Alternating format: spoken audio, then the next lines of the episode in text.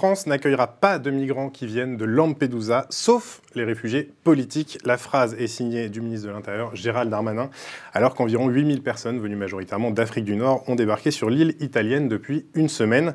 Depuis, l'Europe se renvoie la balle. Euh, et les médias traitent l'événement comme une crise. Mais l'arrivée de 8000 personnes en Europe est-elle seulement une crise? Crise politique, en tout cas, dont profite l'extrême droite, bien aidée par les chaînes d'infos qui lui laissent micro ouvert pour développer sa rhétorique de l'invasion, rhétorique guerrière qui se normalise et se banalise, bien aidée par l'usage des sondages qui donnent en apparence, en apparence seulement, les Français majoritairement opposés à l'accueil. Alors quand traitera-t-on enfin correctement les questions migratoires et que faire pour renverser la discussion? Vaste sujet pour nos invités du jour. Julia Montfort, bonjour. Bonjour. Euh, vous êtes journaliste indépendante, spécialiste des questions des droits humains et des migrations. Vous avez publié en 2020 Carnet de solidarité chez Payot et sur votre chaîne YouTube une série documentaire du même nom. On en verra un extrait tout à l'heure. À côté de vous, Kimberley Zambrano-Lestieux. Bonjour. Bonjour. Euh, vous êtes journaliste, vous aussi, pour le média en ligne Getty News. c'est un média qui est coproduit par des journalistes français et des journalistes étrangers en exil en France. Euh, vous y êtes également responsable de l'éducation aux médias et à l'information. Et à côté de vous, Antoine Laurent, bonjour. Bonjour. Chargé de plaidoyer pour l'ONG Reclaim France, euh, Sauveteur en mer. Vous avez publié en 2021 Journal de bord de l'Aquarius, un navire humanitaire qui effectuait jusqu'en 2018 des sauvetages en Méditerranée. Et je précise que vous étiez dans l'équipe de campagne de Yannick Jadot pendant la présidentielle de 2022. Alors, je voudrais qu'on ouvre cette émission avec un sondage euh, qui est daté de cette semaine, euh, sondage commandé par BFM TV et qui, selon BFM TV, donne les Français majoritairement opposés à l'accueil des migrants. C'est un sondage qui confortera la position du ministre de l'Intérieur, euh, Gérald Darmanin, qui sera tout à l'heure euh, l'invité euh, d'Apolline de Malherbe. La France n'acceptera pas de migrants présents à Lampedusa, avait dit le ministre mardi soir. Les Français interrogés par Elable lui donnent raison. 65% sont opposés à l'accueil des migrants. Alors c'est une position qui est majoritaire dans tous les électorats, par celui de Jean-Luc Mélenchon. et l'opinion en fait s'est durcie sur cette question. En 2015, quand on demandait aux Français si la France devait accueillir des réfugiés syriens, ils étaient que 47% à dire qu'ils étaient euh, opposés. Alors, il y a aussi une affaire de sémantique, migrants ou réfugiés. Ça, c'est la question. Ça dépend aussi comment on les appelle. Parce que les Français sont opposés à l'accueil des migrants qui viennent pour des raisons économiques, familiales. Quand on leur demande pourquoi, ben, ils disent que c'est parce que la France n'a pas les moyens à, 88%. Seulement 37% que ça consacre, que ça menace notre identité. Mais quand on dit est-ce qu'on doit faire une exception pour les réfugiés politiques, donc les demandeurs d'asile, comme l'a proposé euh, euh, Gérald Darmanin, là, ils répondent oui à 63%. Alors, première question, je le reprécise, euh, donc c'est un sondage ELAB pour BFM TV, donc c'est la chaîne qui a commandé ce sondage. Cette première question d'abord, euh, voulez-vous accueillir les migrants qui sont présents à Lampedusa? Est-ce qu'elle a un sens? Elle est extrêmement fermée, cette question. Et puis, euh, je pense qu'il y a un manque énorme de, pédagogie pour accompagner euh, une telle question. On a l'impression que si on répond oui, ils vont tous arriver, ils sont 7000 ou 8000 environ, ils vont tous arriver euh, sur notre territoire d'une manière désorganisée, comme une masse, une foule. Enfin, la question est inquiétante en tant que telle, comme ça. Je pense qu'il faudrait, mais ça c'est le souci des, sondages, elle est, elle est très orientée. Je sais pas ce que vous en pensez, mais la question que je me pose, c'est les résultats sont intéressants. Que pensent les, autres? Parce que là, on a autour des 50% qui sont favorables, ce qui est quand même un chiffre assez honorable. Que pensent les autres? Moi, je ne pense pas qu'ils soient particulièrement contre. Alors, il y a sûrement une minorité qui est fermement contre, mais euh, moi, j'aime bien dire qu'il y a une partie de la population assez importante qui est plutôt sceptique et en fait un peu perdu sur ce débat sur la migration. On leur demande est-ce que vous êtes OK pour que ces migrants viennent chez nous? Ils disent, bah, Je ne sais pas, en fait. Euh, mhm. Est-ce qu'on peut les prendre? Peut-être pas, j'en sais rien. C'est vrai qu'ils ont l'air beaucoup, mais en même temps, euh, je ne sais pas quelles sont nos capacités. Et il y a tout un récit qui, malheureusement, euh, n'aide pas ces gens-là à se faire une idée, une opinion sur la question. raison, Bruno Lestieux. sur cette question de Mathieu Croissando, qui est le journaliste de BFM TV, précise il faut faire la distinction entre migrants économiques et, et, réfugiés politiques. Et vous avez tous souri sur cette, sur cette phrase.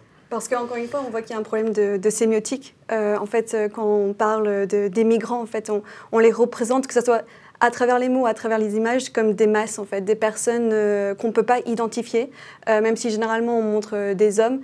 et donc ça fait, en fait, on, joue sur les peurs des Français et aussi sur leur leur manque de connaissances sur le sujet. Donc quand on parle de migrants, de cette masse non identifiable, euh, et euh, est-ce qu'on peut les accueillir? Bah, Forcément, ça ne donne pas forcément euh, envie aux Français de dire oui.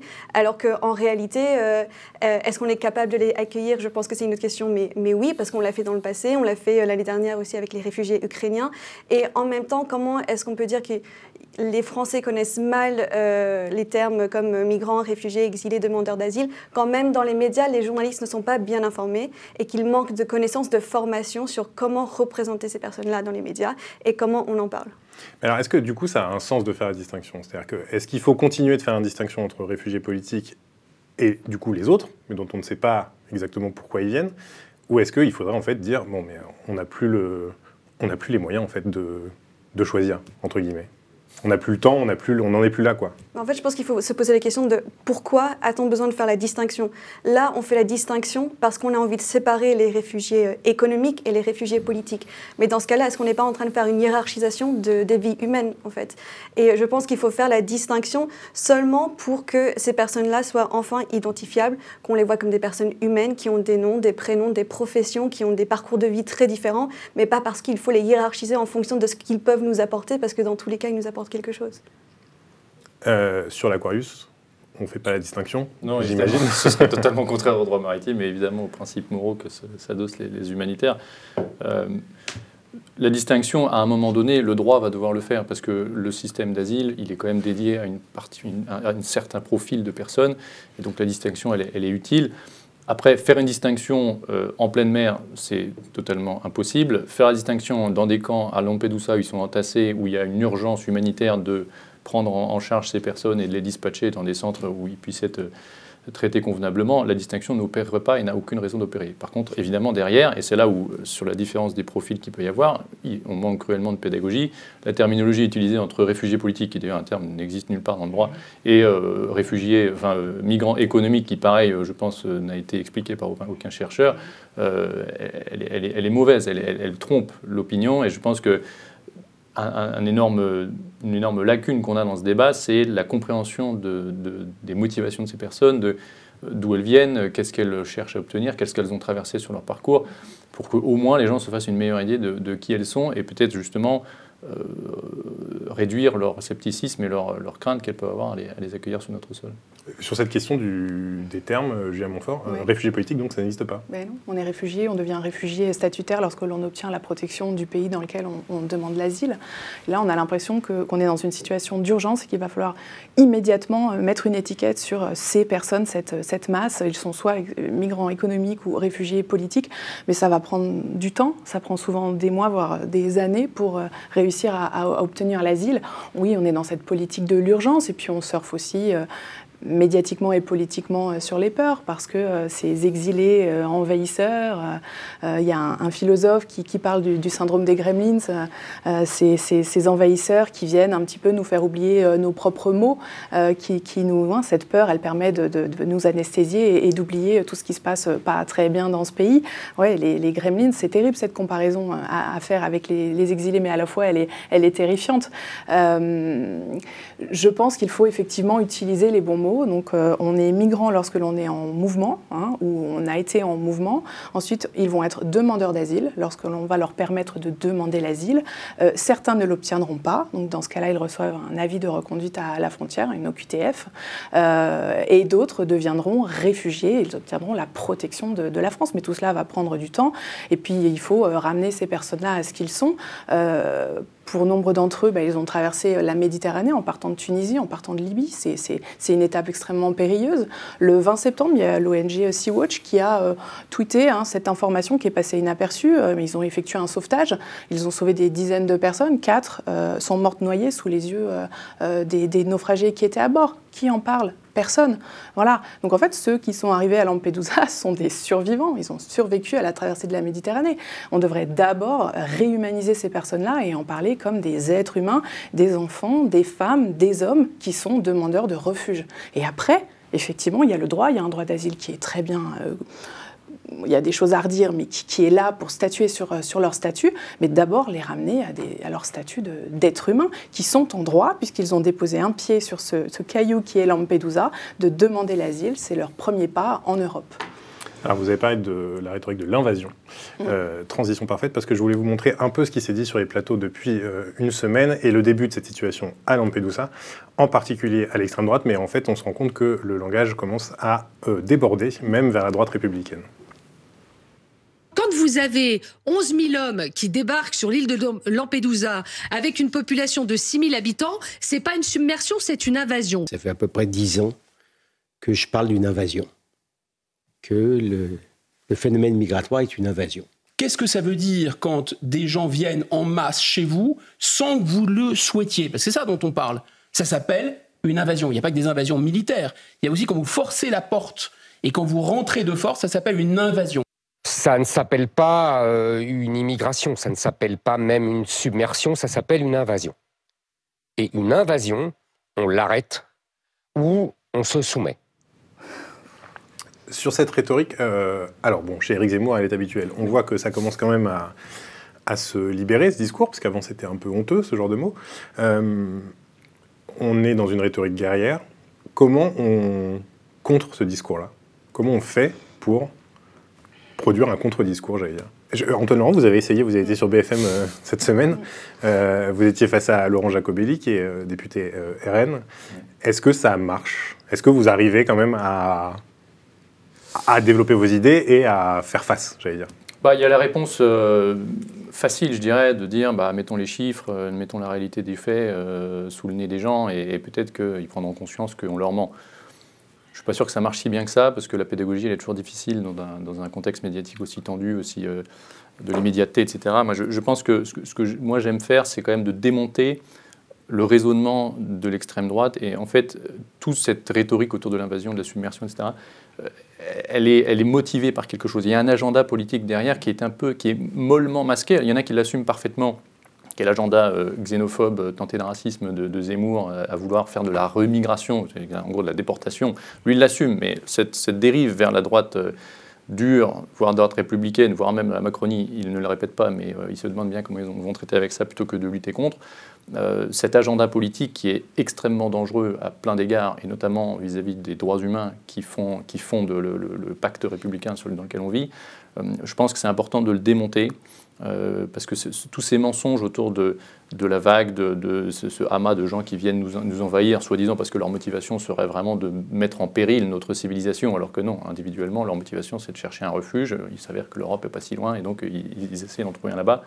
Euh, tout ça, c'est pour ensuite, derrière, réussir à justifier une politique migratoire ultra répressive euh, qui, qui piétine euh, allègrement, sans aucun scrupule, tous les droits humains qu'on aurait pu fonder ces dernières décennies, dans l'optique, en fait, d'imposer une société ultra autoritaire, enfin, en tout cas, qui, vraiment donne le privilège à, un profil ethnique de gens blancs d'origine culturelle judéo-chrétienne et c'est ça l'agenda politique de l'extrême droite. À un prix non seulement humain très, très fort, sur euh, les drames qu'on connaît en Méditerranée ou ailleurs en Europe, euh, à tout, le bazar que provoque euh, le, mauvais fonctionnement de la politique migratoire, parce qu'il y a plein de gens qui se retrouvent en errance dans, la précarité. On a plein de, travailleurs qui sont sans papier, qui font tenir une grosse partie de notre économie, mais qui en fait sont en insécurité totale et qui forcément mettent aussi en insécurité les entreprises dans lesquelles ils travaillent.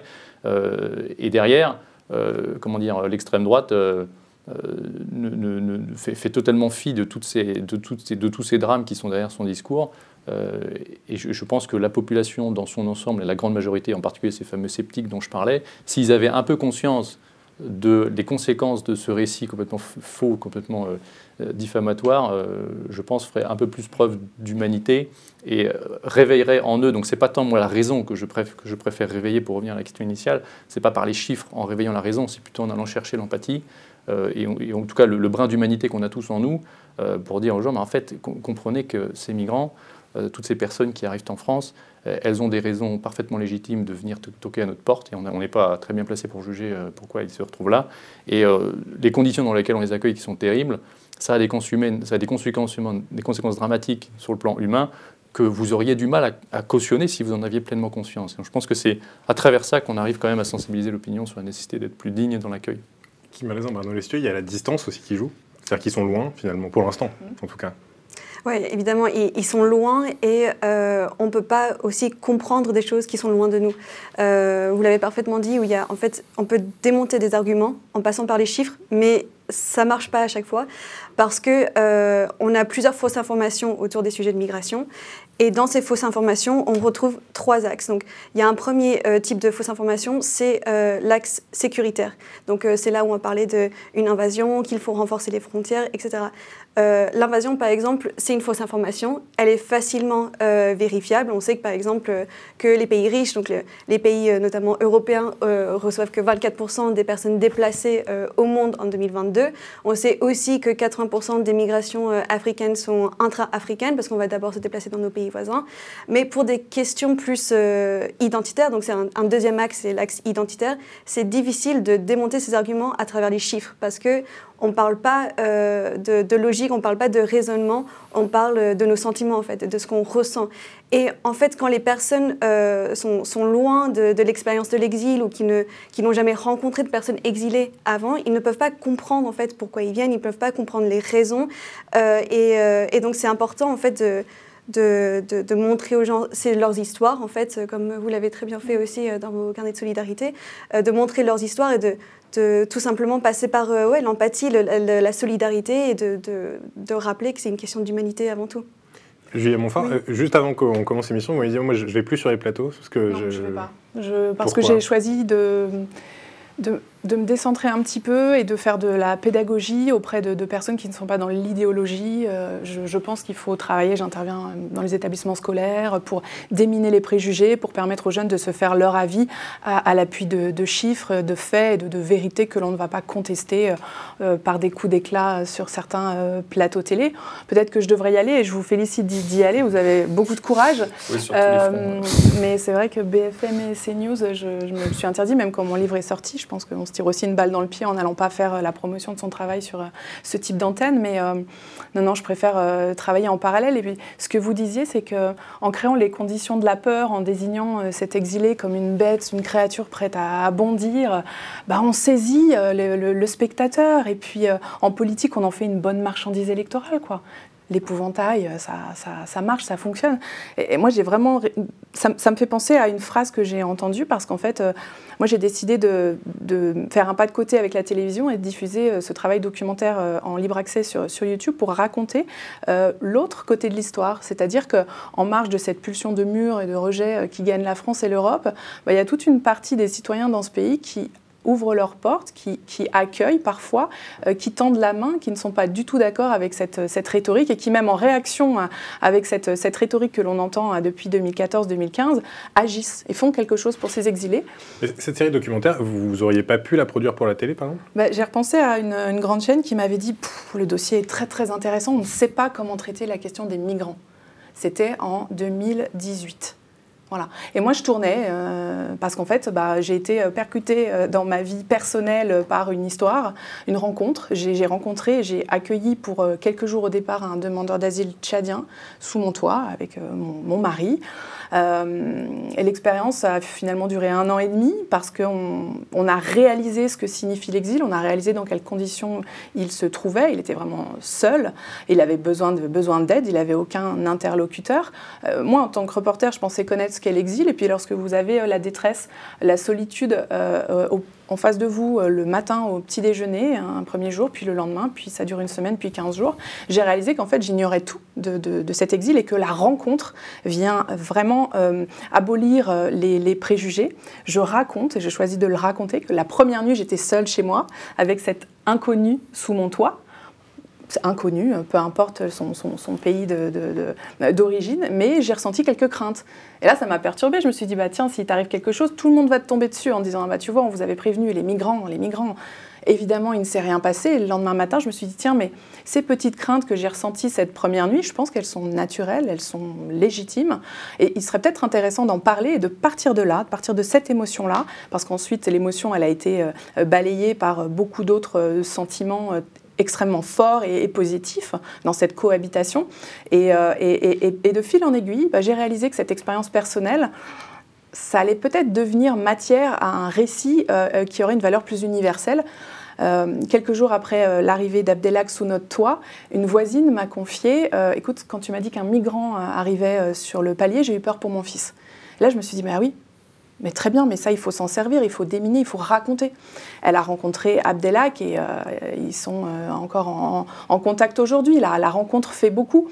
Et donc, c'est là que je me suis dit, bon, bah, la télévision, euh, je, tant pis, je la laisse de côté. Oui, parce que du coup, je vais... donc la chaîne a trouvé le projet génial, mais n'a pas voulu le, non. N'a pas voulu le prendre. Non, non, C'était non. quelle chaîne? France 3. France 3 Ouais.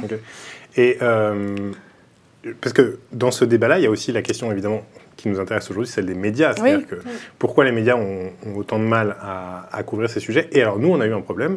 Euh, on en a parlé au téléphone euh, euh, avant l'émission. C'est qu'on a voulu avoir quelqu'un au plateau, justement, qui aurait vécu cet exil. On n'a pas réussi.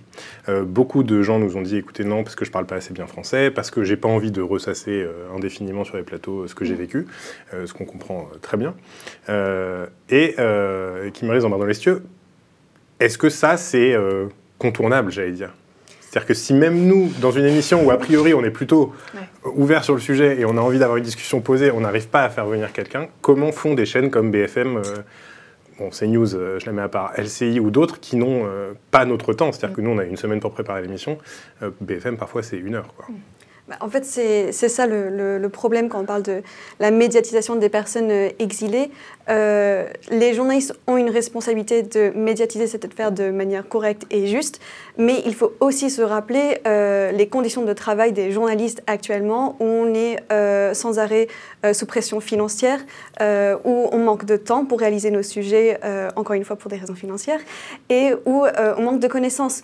Donc, il y a, année après année, il y a des études qui montrent que ce sujet est maltraité dans les médias parce que les journalistes n'ont pas les formations nécessaires, parce qu'il manque de connaissances, parce qu'il manque de temps, et parce que quand on veut s'y intéresser, si on s'y intéresse pas de manière, euh, on va dire, euh, euh, pour euh, surfer justement sur les peurs des gens ou de manière euh, de faire le buzz, en fait, ça, ne, ça ne marche pas aussi bien qu'on l'espère. Et donc, c'est aussi l'importance d'avoir des contenus comme donc la série documentaire sur en accès libre pour que puisse, tout le monde puisse y avoir accès, et aussi l'importance d'avoir des médias indépendants comme Getty qui donc a les contacts nécessaires et qui fait tout en fait pour éviter le déclassement professionnel des journalistes déjà exilés euh, pour qu'eux aussi euh, puissent s'exprimer sur le sujet parce que euh, encore une fois on a vu les extraits on demande à Nadine Morano on demande à Zemmour euh, mais on ne demande pas aux personnes qui sont directement concernées Euh, on ne demande pas aux personnes exilées euh, ce qu'ils en pensent pourquoi ils viennent et pourquoi ils ont des difficultés à euh, exprimer euh, leurs ressentis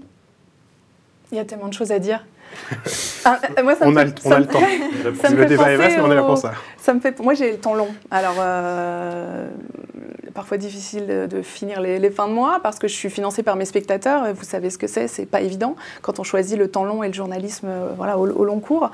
Euh, mais j'ai pris le temps de retourner dans certaines villes qui avaient été désignées lors du démantèlement de Calais comme des villes accueillantes. Voilà, on a démantelé la, la jungle de Calais, comme on l'appelait. Et à l'époque, Bernard Cazeneuve a pris son téléphone et a appelé euh, 310 maires de France en disant voilà, dans quelques jours, 80 exilés euh, euh, vont arriver euh, sur votre territoire, il faut organiser leur accueil. À l'époque, donc 310 villes, il y a eu une levée de boucliers dans, on va dire, plus de la moitié euh, des villes, un peu comme ce qui est en train de se passer là par rapport à Lampedusa. Est-ce que vous avez envie qu'ils arrivent? Oui, non. Voilà, c'était euh, sans pédagogie, sans, sans rien, et avec toute la, rhétorique qui, l'accompagne. Euh, une journaliste du Monde est retournée quelques années après dans, l'une des villes qui était vraiment la, ville où les, habitants étaient vent debout contre l'arrivée de ces exilés. Le, Luc en, en Provence, il y avait eu des pétitions, des, des affiches sur le fronton de, de la mairie. Bref, dans ces 310 villes de France, il y a eu un échec seulement. Il n'y a pas eu de, de, de, euh, de délinquance. Oui, parce qu'en fait, ils avaient, euh, c'était, c'était mal, euh, ils avaient mal évalué le, évalué le nombre de- de- d'exilés par rapport à l'hébergement disponible. Sur les 310 villes qui ont accueilli des exilés à l'époque, il n'y a pas eu un incident à, à déplorer. Vous voyez Euh, Je peux donner encore un, un autre exemple. Là, euh, ces derniers mois, euh, on a beaucoup entendu parler de Saint-Brévin-les-Pins, qui est une ville qui accueille depuis sept ans des exilés dans un CADA. Et le CADA va être déménagé. Les travaux sont en cours, le CADA va être déménagé et l'extrême droite s'en est saisie pour dire mais le CADA va être installé près d'une école. Ouh là là, ces, ces exilés. Le maire de Saint-Brévin a vu ses voitures et une partie de son domicile incendiées. incendié. Euh, J'y suis qui a parlé euh, de cette information qui est euh, de dire en sept ans, il n'y a pas eu un fait de délinquance à déplorer euh, dans cette ville, tout s'est bien passé. Vous voyez? Eh bien, nous, on va en parler tout de suite parce qu'on va regarder un extrait justement. on a pris un extrait de votre documentaire à Saint-Brévin et c'est un exilé qui revient à Saint-Brévin après avoir fait sa vie en France. Nassir est l'un des premiers demandeurs d'asile accueillis à Saint-Brévin en 2007. Il est de retour pour présenter sa femme et son bébé de deux mois à celles et ceux qui ont facilité son séjour au centre d'accueil. Je reviens pas de te revoir Je m'attendais pas à ça. Et moi, je reçois un carte de résidence pour 10 ans. Avant, c'était pour un an. Carte de séjour. Ouais. Nassir était avec Ah nous. euh, Il est arrivé en 2016. 2016. Il fait partie de la première euh, vague du premier, du, pro- pas ce premier bus qui est arrivé de Calais en fait quand ils ont évacué un peu la zone de Calais. euh, il est arrivé avec le premier bus, donc les 47 personnes. euh, Exactement. À ce moment, j'habite à Nantes. Et avec euh, ma femme et mon, mon petit Aslan, je travaille chez SDL de partir du groupe de Vinci. Heureusement, tout est bien pour moi, grâce à vous. Quand j'étais à Saint-Brévin, on a passé beaux moments ensemble. que là, on a vraiment le, un des parcours euh, bah, qui nous fait du bien, quoi. Ouais, violence, elle n'est pas venue du côté des migrants. Voilà, La, bravo. la violence, elle vient toujours du côté des opposants au CADA et compagnie. Voilà. Non. Donc on va, on va continuer à se battre pour jamais. Non, on lâchera pas. C'est vrai que les oiseaux de mauvaise augure qui disaient ça va très mal se passer, bah, en fait ça s'est très bien passé, il n'y a pas eu de oui, problème. et ça se passe toujours très Et bien. ça se passe toujours très bien. Donc euh, euh, on retrouve les mêmes peurs que, que à la Deuxième Guerre mondiale avec les Juifs. où on retrouve les mêmes peurs, c'est les mêmes arguments. On a eu le droit pour les Espagnols, on a eu le droit pour les Portugais, on a eu le droit pour les Juifs, on a eu le droit pour hein, les Italiens, les- tous. Et maintenant, euh, pour eux, on se battra de la même façon. Euh, ces images-là, on les voit pas normalement. On les voit. Alors le- là, c'est le vôtre, mais on les voit parfois dans d'autres documentaires. Évidemment, Oui. c'est pas la première fois, mais euh, pourquoi on a tant de mal à les faire, à les montrer aux, j'allais dire aux Français?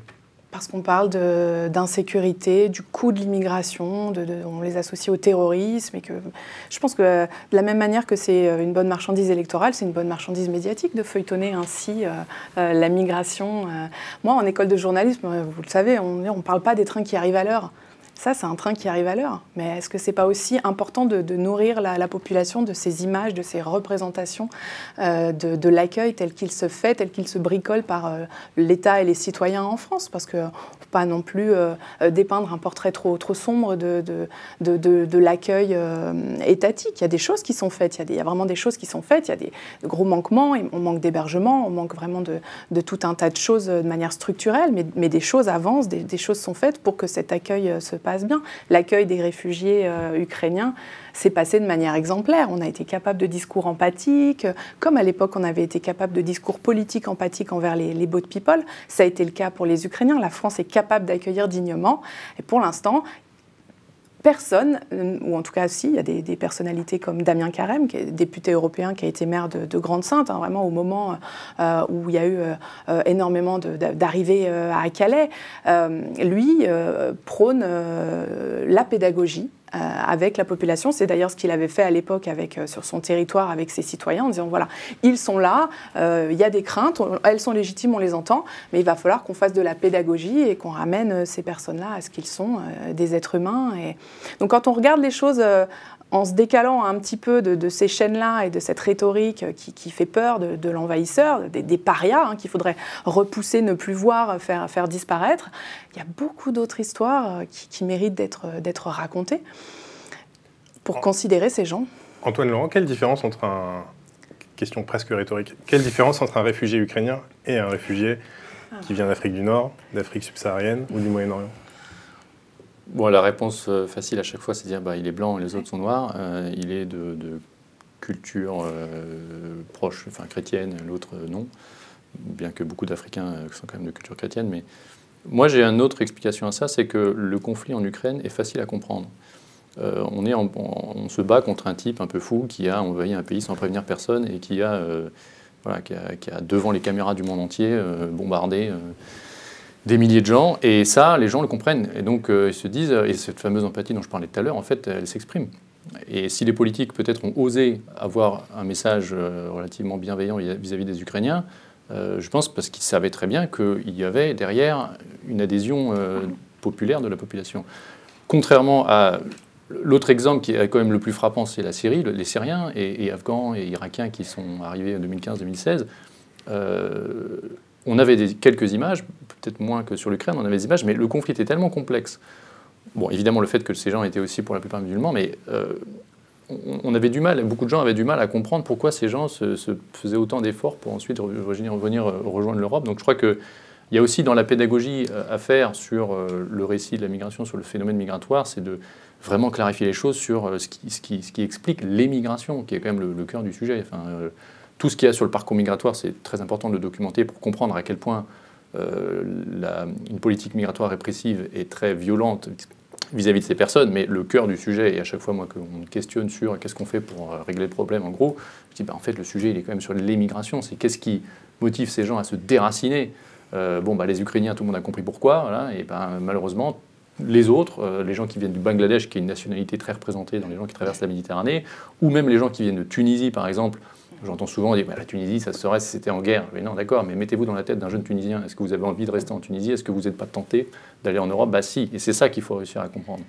Et euh, si je peux rebondir sur ce que vous disiez tout à l'heure, euh, aussi je pense que parfois les journalistes, on oublie notre responsabilité envers le public aussi, euh, vous parliez des écoles de journalisme. Maintenant, on a des, formations dans les écoles de journalisme sur, comment traiter la question des féminicides, comment traiter la question du changement climatique, de l'environnement, mais on n'a pas ces mêmes formations, ces mêmes cours sur comment traiter les, migrations en fait.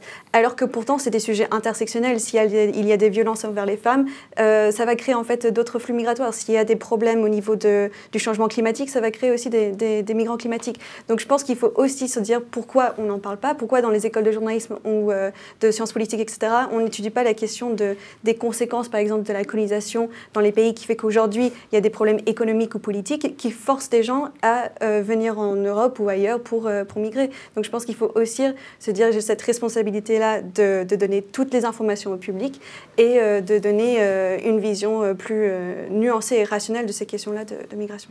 Alors sur la question des raisons, justement, euh, si vous avez un peu suivi l'actualité à Lampedusa depuis une semaine, vous n'avez pas pu manquer une expression, c'est l'appel d'air.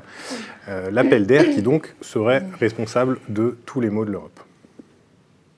S'il y a bien un pays aujourd'hui qui est responsable de cette situation, qui a alimenté l'appel d'air, qui fait qu'aujourd'hui l'Italie se retrouve en difficulté, c'est quand même l'Allemagne. Si nous les régularisons, cela constituera un appel d'air. Je refuse cette mesure parce que quoi qu'on dise, quoi qu'on fasse, cela créera immanquablement un appel d'air. C'est évidemment un appel d'air à l'immigration. Bah non. On sait que tous les pays qui ont eu des mesures de régularisation euh, un peu comme ça, un peu massives, un peu affichées, euh, ont créé un nouvel, un nouvel appel d'air. Eux-mêmes contribuent à cet appel d'air par les différentes politiques euh, qu'ils mettent en place en France. À chaque fois qu'une nation cherche à limiter l'appel d'air, eh bien, elle se fait sanctionner par la Commission européenne. Euh, alors, je ne l'ai pas précisé, mais évidemment, cet appel d'air, enfin, certaines des interventions que vous venez d'entendre font référence à une tribune transpartisane de plusieurs députés qui veulent régulariser euh, ceux qu'on appelle les sans-papiers dans ce qu'ils appellent les métiers en tension. Euh, cette rhétorique de l'appel d'air, qu'est-ce qu'elle dit de notre façon de parler des humains? On a l'impression que c'est des, des poussières dans le vent et que si on ouvre la fenêtre, ça va, ça va rentrer. Bah, encore une fois, c'est comme des masses non identifiées. On, on, leur enlève euh, leur aspect euh, d'être humain, en fait. Et, euh, encore une fois, dans, le, dans cette idée qu'ils ne sont pas identifiables, et ouais, c'est juste une déshumanisation des personnes. Antoine Laurent, est-ce qu'on sait aujourd'hui si le modèle social français est vraiment une, un élément d'attractivité, j'allais dire? Non, mais je ne suis pas expert, mais j'ai cru comprendre à mes lectures, à mes échanges que non. Enfin, il y, a des recherches qui ont été faites en montrant que ce phénomène d'appel d'air n'est vérifié nulle part. Euh, il y a une attractivité, évidemment. Enfin, si les gens euh, qui partent de, Soudan ou d'Érythrée, s'ils se dirigent vers l'Europe, et pas ailleurs, même s'il y en a qui essaient d'aller en Arabie Saoudite, mais c'est pas simple, et d'autres pourraient très bien aller en Afrique du Sud, je ne sais où. S'ils viennent en Europe, c'est bien parce que l'Europe a une forme d'attractivité par rapport à d'autres. Mais cette attractivité, d'une part, elle n'est pas du tout liée en rien à la façon dont on constitue, quand on, structure notre politique d'accueil, ça n'a rien à voir avec ça, puisque les gens qui partent d'Érythrée, qui partent de, de Centrafrique, de Nigeria, n'ont aucune idée de la manière dont la France accueille les personnes. Elle est pour moi beaucoup plus liée au fait que la France et l'Europe en général rayonnent à travers le monde et qu'elle est perçue comme une région dans le monde stable, en sécurité, dans laquelle ces gens pourraient potentiellement avoir un avenir. C'est assez simple à comprendre. Euh, j'avais un autre truc à dire, mais je ne sais plus. Mais, euh, donc, enfin, juste, sur cette histoire d'appel d'air. On peut débattre longtemps de se dire est-ce qu'il y a vraiment un appel d'air ou pas. Mais il faut quand même comprendre derrière que ce que nous racontent tous ces gens-là, c'est comment dire, c'est une stratégie politique. Enfin, vraiment, moi, j'ai travaillé dans l'humanitaire pendant deux ans à me dire il faut qu'on se batte pour mettre des bateaux en mer, pour aller sauver des gens et euh, essayer de faire comprendre aux gens que quand les gens meurent, c'est pas bien, il faut les, sauver. Mais en fait, malheureusement, on s'est un peu battu euh, pour rien parce qu'au-dessus de ça, il y a un débat culturel que des gens comme eux euh, surnagent. Ils ont une domination totale sur le débat parce que ça fait 40-50 ans qu'ils arrivent à, avoir le monopole du récit sur la migration. Et ils, sont, ils ont une stratégie très claire, très bien ficelée, où toute cette rhétorique, ça fait tellement longtemps qu'ils la balancent qu'ils sont, ils sont rodés comme des automates. Euh, et en face, eh ben, malheureusement, il n'y a personne. Je suis désolé, c'est triste à dire, mais il n'y a personne.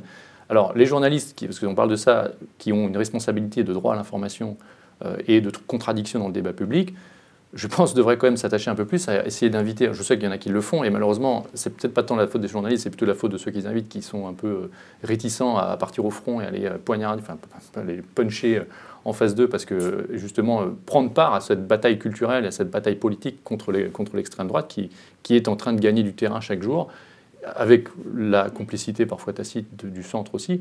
Mais on est en fait on est en guerre euh, politique là, clairement. Et il faut se battre. Il faut se battre sur tous les plans par la pédagogie sur le terrain, dans les écoles, etc., et sur les plateaux télé. C'est une bataille. Mais alors, si on peut juste réafficher euh, Marion Maréchal Le Pen avec son micro euh, BFM TV dans la main, euh, l'image est forte, on a l'impression qu'elle est envoyée spéciale à Lampedusa. Est-ce qu'on a perdu la guerre médiatique? Et quand je dis on, c'est, je dis les tenants de l'accueil médias-là, euh, avec ce flux en continu d'informations sans mise en perspective, font beaucoup de mal à euh, la pédagogie à faire autour de ce sujet de la migration. Il y a deux, euh, deux économistes qui ont, qui ont analysé l'impact des médias sur les attitudes de la population envers la, migration. C'est l'Institut Convergence Migration. Je donne ce, nom-là parce qu'ils font de la pédagogie via De facto, par exemple. Et ça, c'est accessible au public pour s'informer, si on a envie de s'informer sur les migrations. Et en fait, ils ont analysé le temps d'antenne accru, la visibilité que l'on donne, cette visibilité-là que l'on donne à, l'immigration, mais présentée ainsi, comme, voilà, on parlait de, ils parlent même de, de pompes aspirantes, de flux, de masse, de vagues migratoires colossales, j'ai entendu. Vagues migratoires colossales. C'est-à-dire que là, on va, on va quand même vraiment très loin. Et en fait, ils analysent le fait que ça, que ça polarise et que ça amène les gens vers des positions anti-immigration, y compris des personnes qui, euh, vous en parliez au début de l'émission, n'avaient pas forcément euh, d'avis sur le sujet. Euh, des personnes modérément favorables vont quand même devenir favorables en réaction à, tout ça, mais des personnes qui étaient peu convaincues deviennent fortement opposées à, la migration. Ça, ce sont deux des économistes qui ont réalisé cette étude-là. Il y a une responsabilité énorme actuellement. Hein. Et, là, il faudrait oui, peut-être leur, demander des comptes, analyser le temps d'antenne. Là, sur les deux dernières semaines, je serais curieuse de savoir quelles ont été les voix qui ont porté euh, euh, une proposition de dialogue autour de l'accueil euh, et de l'hospitalité en France peut-être que vous en avez croisé. Euh, il, y avait, il y avait vous qui apportiez une voix. Il y, a, des gens qui sont invités, hein, moi j'en vois souvent. Euh, de, l'association Singa qui est venue essayer de proposer euh, un autre récit, entre guillemets, basé sur des constatations de terrain. Peut-être que vous en avez entendu d'autres. Moi, je trouve qu'en tout cas, ou alors ces voix n'émergent absolument pas. Et donc, ça tire, bah oui, ça tire la, population vers des positions anti-immigration. Et là, l'extrême droite, la droite dure gagne. Mais tant que le, tant que cette euh, politique anti-immigration, cette politique de rejet aura aussi pour porte-voix le ministère euh, euh, de l'Intérieur, difficile de faire émerger euh, d'autres voies, à moins que les citoyens aient envie de s'en saisir et, d'aller euh, piocher dans les outils euh, disponibles. Il y a aussi Desinfox Migration, disponible sur Internet, avec tout un décryptage. C'est fait par des, chercheurs pour analyser, comprendre et donner des vérités, des chiffres sur ce sujet tellement important de la migration. En sur cette image de, de Marion Maréchal Le Pen, vous avez rigolé, mais c'est extrêmement problématique parce comme vous l'avez dit, c'est une image très forte. Euh, on n'a même plus la place du journaliste, qui est censé être, euh, on va dire, le, médiateur entre le public et euh, tout ce qui est euh, institution politique, etc. Là, le fait qu'elle apparaisse presque comme une journaliste, c'est comme si on lui, donnait, on lui donne littéralement le micro pour qu'elle s'adresse directement aux Français. c'est problématique dans tellement de sens que je ne sais pas par où commencer. Et, puis, et puis, comme vous l'avez dit, pourquoi on s'obstine, en fait, à euh, toujours interroger les mêmes personnes.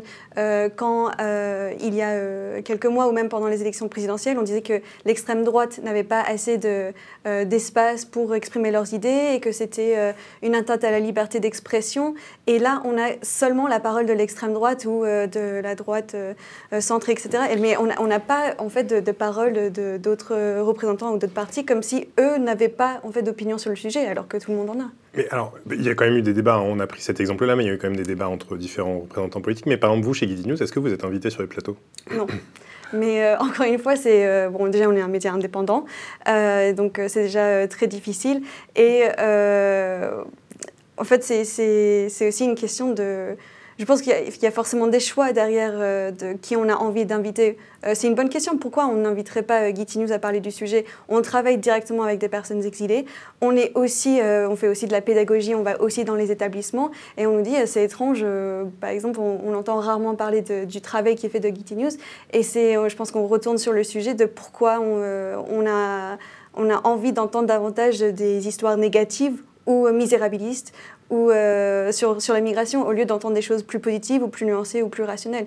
Donc il euh, faut aussi se dire, euh, d'accord, si on a envie, on peut, même si je ne suis pas de cet avis-là, on peut demander l'avis d'Éric Zemmour, mais derrière, il faut aussi une contrepartie. On ne peut pas donner littéralement le micro à ces personnes-là pour qu'ils puissent s'exprimer aux Français.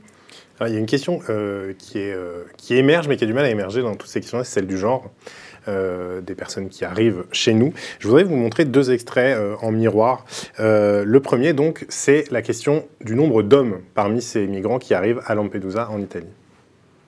Il y a aujourd'hui plus de clandestins sur l'île que, d'habitants, principalement des jeunes hommes, de ce que j'ai vu. Lorsque des milliers d'hommes, parce que pour l'essentiel ce sont des hommes. Et ces, ces individus, et vous aurez noté comme moi qu'il s'agit essentiellement que d'hommes, ces individus qui sont censés quitter des pays en guerre ont laissé femmes, enfants, vieillards dans leur pays d'origine.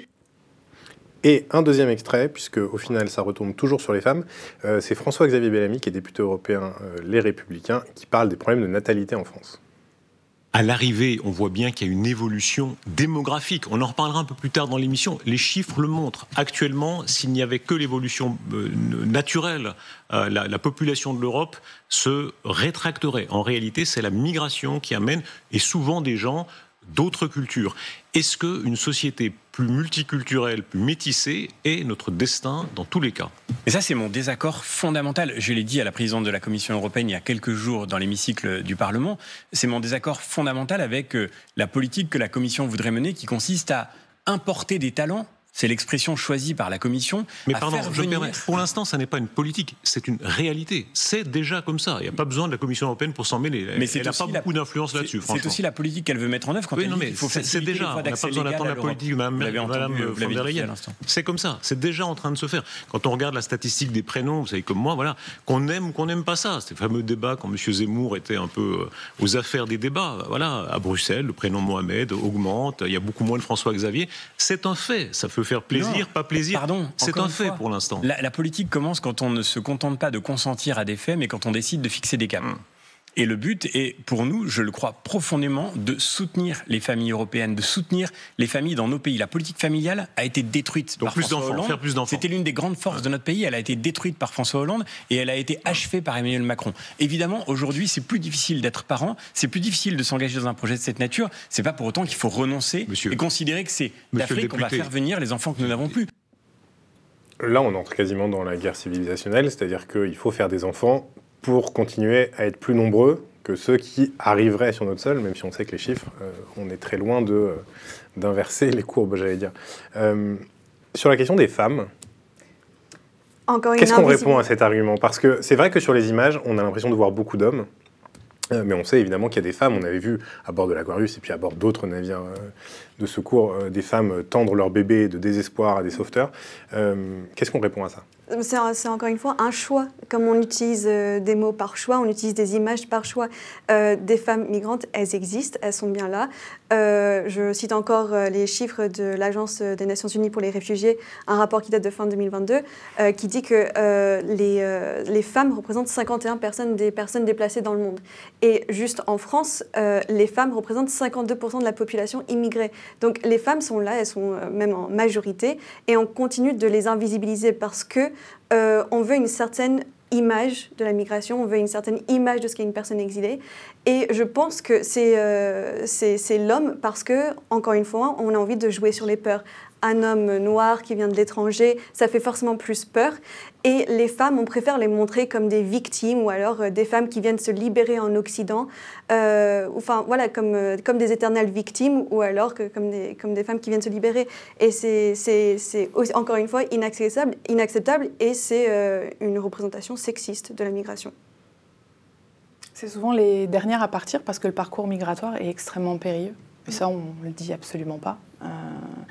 Atteindre euh, la Libye, réussir à embarquer sur un bateau pneumatique en pleine nuit, euh, prendre la mer avec parfois une centaine de, personnes, avec pour perspective peut-être trouver et arriver sur Lampedusa, c'est extrêmement dangereux. Qui en parle de cette traversée périlleuse? Aujourd'hui, l'étape après la fuite, l'étape de la traversée de la Méditerranée, l'étape qui permet d'arriver en Europe est parfois et souvent plus dangereuse que ce qu'on a quitté ça, c'est un sujet aussi que, que l'on aborde peu. Il y a mais c'est un fourre-tout là sur ce, sur ce, plateau télé. Je ne saurais même pas par quoi commencer. On parle des prénoms, on parle de. Enfin, c'est pour moi, c'est le grand remplacement intellectuel. Euh, je peux vous donner par exemple un, rapport de l'OCDE qui, dit que l'immigration, elle peut rapporter plus que ce qu'elle ne coûte. Parce que les exilés, euh, certes, lorsqu'ils arrivent, euh, ils vont avoir besoin d'aide de, d'aide au niveau sanitaire, au niveau de la santé, de l'éducation. Donc on va dépenser des choses. Mais dès lors qu'ils sont intégrés correctement, qu'on leur a donné accès à des cours de français, ils vont travailler ils vont cotiser et ils vont payer des impôts. Et là, le rapport s'inverse. Pas de manière significative, mais le rapport s'inverse. Et puis pour la, bah oui, la natalité, on a un pays euh, vieillissant et, la, migration a toujours été euh, un apport.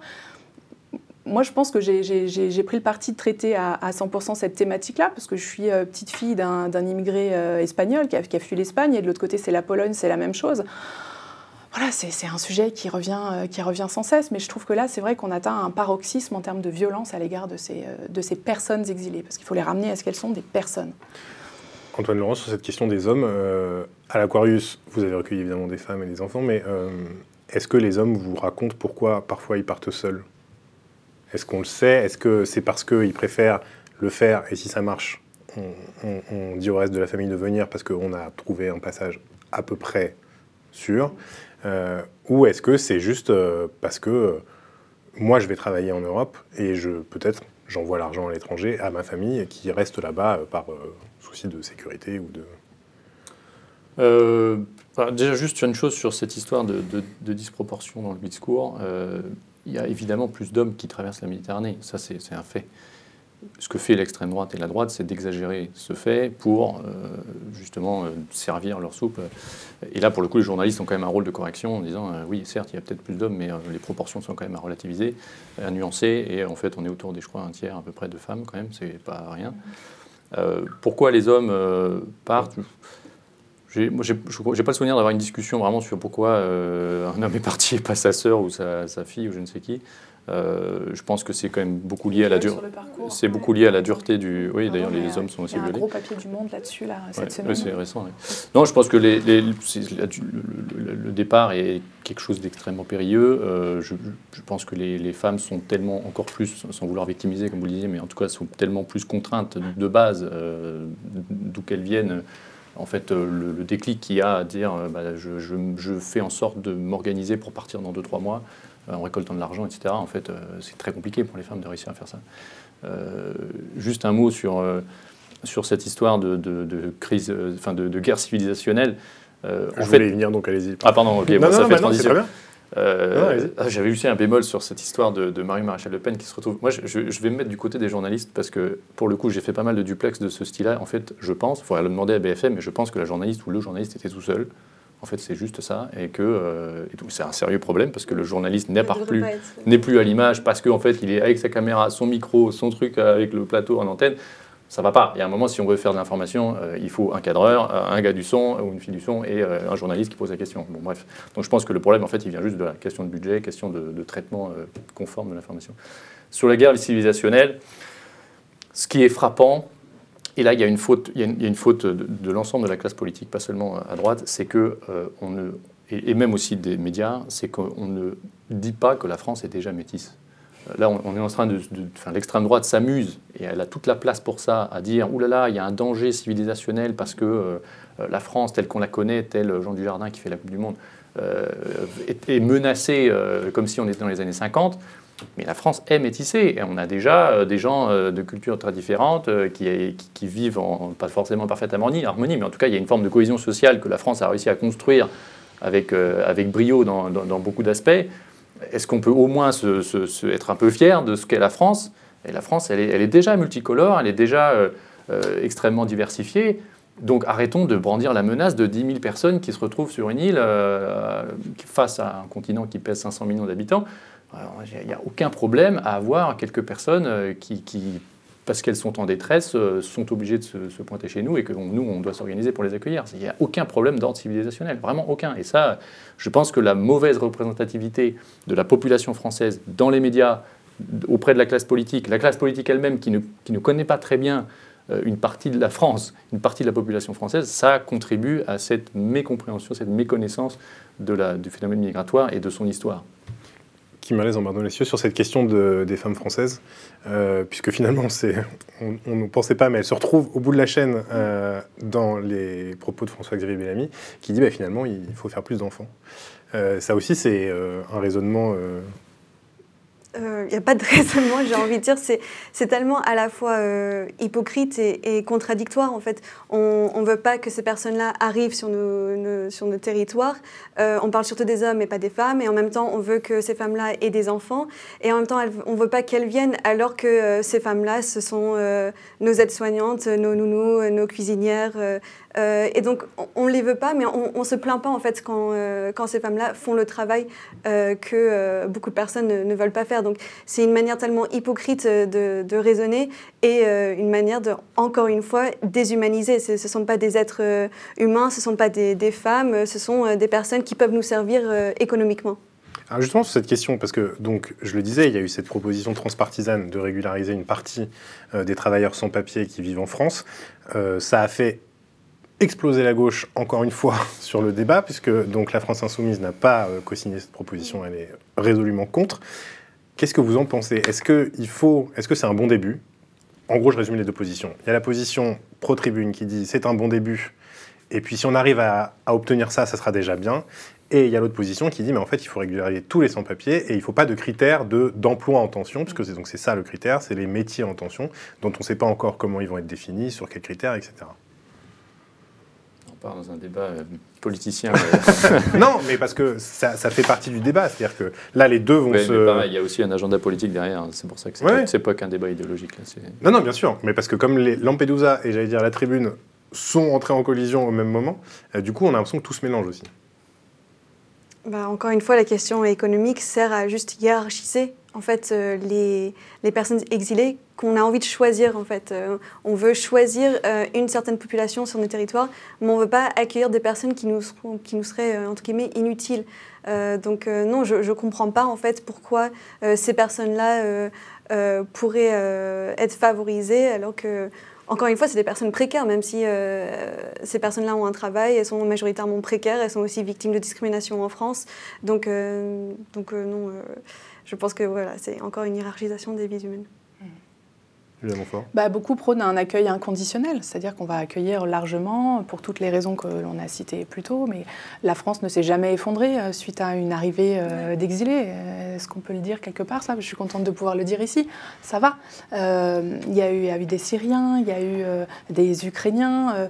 Et lorsque c'est bien organisé, ça se passe bien. Donc je pense que oui, c'est un petit pas en avant, mais qui finalement est une certaine forme de, recul parce que c'est utilitariste, parce que il faut, il faut, en fait, il faut une vraie vision, il faut un vrai projet à, long terme, parce que la, migration liée au climat, vous, vous en parliez, c'est étroitement lié. C'est l'un des enjeux de, ce siècle. Et pour l'instant, on a des œillères, les politiques ont, des œillères et sont sur du court-termisme qui ne fait pas avancer les choses et, et les conséquences sont mortifères.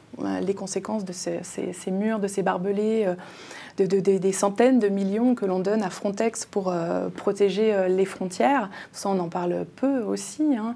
Euh, on, donne des millions pour protéger les frontières de l'Europe. On, signe des pactes avec la Libye, la Tunisie. on finance du matériel pour qu'ils puissent intercepter les, les, personnes exilées en mer. tout ça, c'est court-termiste. C'est vraiment pour pouvoir dire aux citoyens, on vous protège de ces exilés, encore une fois, de ces envahisseurs. Sauf que les citoyens, je pense que si on fait de la pédagogie, qu'on leur explique les choses. Ils ont aussi tous une mémoire. Euh, je ne sais pas quelle est la proportion de, citoyens français qui sont fils ou petits-fils, petites-filles euh, d'immigrés. Je vous parlais de, moi tout à l'heure, mais voilà, mes grands-parents euh, sont, exilés. ces personnes-là, si on accompagnait ça avec un peu de, pédagogie, bah, les choses pourraient se passer tout à fait normalement et sans surfer sur les peurs. D'ailleurs, il y a une convention citoyenne qui est demandée sur le même modèle que la convention climat, qui est demandée par plusieurs euh, personnalités, des associations, des ONG, euh, pour bah voilà, prendre un panel de Français et faire la même chose que ce que l'on a fait sur le climat pour les éduquer, leur permettre d'avoir les faits, les chiffres, les données et, ensuite se faire leur propre idée. Je n'ai pas d'avis à donner là-dessus, mais en tout cas, c'est une piste qui va dans le sens de la pédagogie pour prendre ce sujet-là comme quelque chose qui n'est pas forcément un problème. Alors, vous avez parlé de Frontex. Je voulais vous finir cette émission en vous montrant une image. Euh, c'est une image qui a fait le tour du monde. C'est un policier qui donne de l'eau à un réfugié. Et euh, David Pujadas en a fait son édito de la semaine. Et euh, j'ai trouvé l'édito intéressant dans tout ce qu'il dit du débat. L'image du jour, un peu d'eau fraîche. Un peu d'eau fraîche pour aider son prochain. Le petit geste de ce garde-côte italien pour rafraîchir cet homme à Lampedusa signifie beaucoup. Oui, il faut débattre des politiques d'immigration. Oui, les tartuffes qui crient au racisme dès qu'on en parle sont ridicules. Mais oui aussi, il faut faire la différence entre l'immigration et les immigrés. Sur l'immigration, on peut tout dire, on peut débattre de tout, y compris des politiques les plus fermes. Sur les immigrés, on ne doit rien dire, sinon que ce sont nos frères et nos sœurs, tout simplement. Ce sont des hommes et des femmes. C'est un simple devoir d'humanité que nous avons vis-à-vis d'eux, euh, comme le petit geste de ce garde-côte. Très important, je pense, de faire la différence. L'immigration, on peut tout, tout défendre. Toutes les politiques sont défendables. Les immigrés, c'est autre chose. Là, on parle des hommes et des femmes. Cette nuance est souvent balayée dans le débat public où on a tendance à désigner les immigrés comme un péril. Et il faut sans doute pas confondre les deux. Voilà, c'était ma réflexion du jour. Ça n'était que ça. Euh, alors, il y a deux questions euh, sur, la représentation des autorités. Euh, on voit ce garde-côte. Il y a une autre image hein, qui a fait le tour du monde, c'est un, policier qui tient une, petite, je crois que c'est une petite fille dans ses bras. vous avez eu affaire aux autorités à bord de l'Aquarius. Vous, savez ce qui se passe en Méditerranée. il y a eu évidemment des scandales, des bateaux coulés, agressés, j'allais dire, en pleine mer par les gardes-côtes. Qu'est-ce que ça vous inspire cette façon d'embellir, de prendre l'image miraculeuse, j'allais dire, et d'en faire une sorte de symbole de ce qui se passe aux frontières cette image, c'est le quotidien des, autorités. En fait, c'est ça qui me, moi, ça me, fait doucement rire parce que euh, ce que dit euh, David Pujadas c'est intéressant. Moi, c'est un prêche euh, un peu religieux et qui est, tout à fait louable hein, de, dire l'humanité doit primer et, on ne peut pas comme ça balayer. Après, bon, la politique migratoire a de l'impact sur les êtres humains. Euh, oui, c'était ma deuxième question mais, sur la séquence. Euh, mais non, mais moi, j'ai évidemment les autorités, en particulier en mer, qui sont les gens qui opèrent en mer. Alors, toutes les images qu'on a pu voir d'autorités de, qui euh, défoncent des bateaux, c'est souvent, il y a souvent des gardes-côtes grecs qui sont sous mandat de Frontex. Mais moi, j'ai beaucoup opéré avec les gardes-côtes italiens qui sont pour la grande majorité, très très écrasante majorité, sont absolument exemplaires dans leur façon d'opérer. c'est des, des, secouristes avant tout. Euh, Frontex était plus différent parce que Frontex c'était souvent des policiers, c'était des, gardes frontières, c'était des gens qui étaient là pour des questions de sécurité et non pas, enfin de, sûreté, de protection et non pas de, euh, raisons humanitaires, avec des équipements, des pratiques, des formations qui ne sont pas les mêmes. Mais évidemment, quand vous avez 150 personnes qui sont en détresse euh, devant vous, que, que vous soyez militaire, pêcheur, plaisancier ou humanitaire, en fait, on fait tous un peu la même chose. alors parfois les militaires étaient un peu maladroits parce qu'ils ne savaient pas faire, ils ont appris à tirer et pas à sauver des gens, mais ils se débrouillaient comme ils pouvaient pour essayer d'aller secourir ces personnes parce que c'est un réflexe en fait, c'est un réflexe humain de, de, secourir une personne en détresse en face de soi. Et c'est aussi c'est tout ce qu'on dit depuis tout à l'heure, humaniser le phénomène migratoire, essayer de, révéler la, réalité derrière ce, phénomène et les, les personnes qui l'incarnent, ça permet justement de se mettre à l'échelon à laquelle nous, on a été confrontés en tant qu'humanitaires et toutes les personnes qui agissent sur le territoire. Et en fait, c'est cette, fameuse rencontre que l'on doit réussir à provoquer pour euh, se dire, bah oui, en fait, euh, on va revenir à la base de la base et on va essayer d'accueillir ces gens, enfin en tout cas d'aller les, chercher, de prendre la main qu'ils nous tendent parce qu'on n'a pas le choix. Et après, tout ce débat sur la politique migratoire, il faut qu'on s'organise tous ensemble pour que euh, l'impératif d'humanité prime en permanence, toujours partout, qu'on ait un repère commun à travers des valeurs humanistes qui chapeautent l'ensemble, et derrière, on regarde concrètement comment est-ce qu'on peut s'organiser entre nous, entre États européens, pour, euh, régler le, souci? Kim sur cette question, est-ce qu'on peut séparer immigration et immigrés? C'est-à-dire, est-ce qu'on peut, d'un côté, dire, moi sur l'immigration, on a le droit de tout dire, on a le droit de tout proposer, il n'y a aucun tabou, et de l'autre côté, dire, par contre, les immigrés, on ne touche pas? Encore une fois, je trouve que c'est assez contradictoire. C'est les politiques d'immigration qui vont forcément. Euh, euh, ça a forcément un lien, en fait. Euh, donc, je ne suis pas d'accord sur le fait qu'on doit différencier. On doit avoir des politiques d'accueil pour pouvoir bien recevoir et accueillir ces, immigrés. Donc, donc, je trouve que c'est encore une fois contradictoire. Puis avant d'accueillir, il faut secourir. C'est la première, la première étape. Hein. On n'en parle pas du secours. Mm. C'est-à-dire? Secourir ces personnes-là. on les voit comme des foules, des masses sur Lampedusa, mais ils ont d'abord besoin d'une assistance. Encore une fois, ils sont arrivés, ils ont traversé la Méditerranée dans des conditions déplorables. Certains sont blessés, certains sont traumatisés. Euh, je reparle du papier euh, du Monde sur euh, les dangers du parcours d'exil pour les femmes, qui une, femme sur trois est victime de viol pendant, ces, parcours migratoires. Il faut d'abord les secourir, les prendre en charge. Ça aussi, c'est totalement absent du débat aujourd'hui.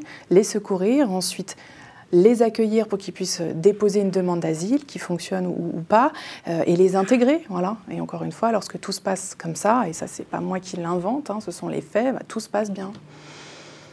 Tout se passe bien. Bah, et puis, il s'appelle Shakiba, ah, Mohamed, il s'appelle Djibril Lamine aussi. Enfin, à quel moment on, les, on les. Ce sont des trajectoires singulières. À quel moment on les humanise, on leur donne un, un prénom, une identité, quoi? Merci à tous les trois, ce sera le mot de la fin. Merci beaucoup d'être venus débattre de cette question avec nous. Merci à vous d'avoir regardé cette émission. Et puis je vous rappelle qu'en ce moment, on est euh, dans une grande campagne d'abonnement pour Arrêt sur Image, puisque nous ne vivons que des dons et des abonnements. Donc on a besoin de vous. Merci beaucoup, à très vite.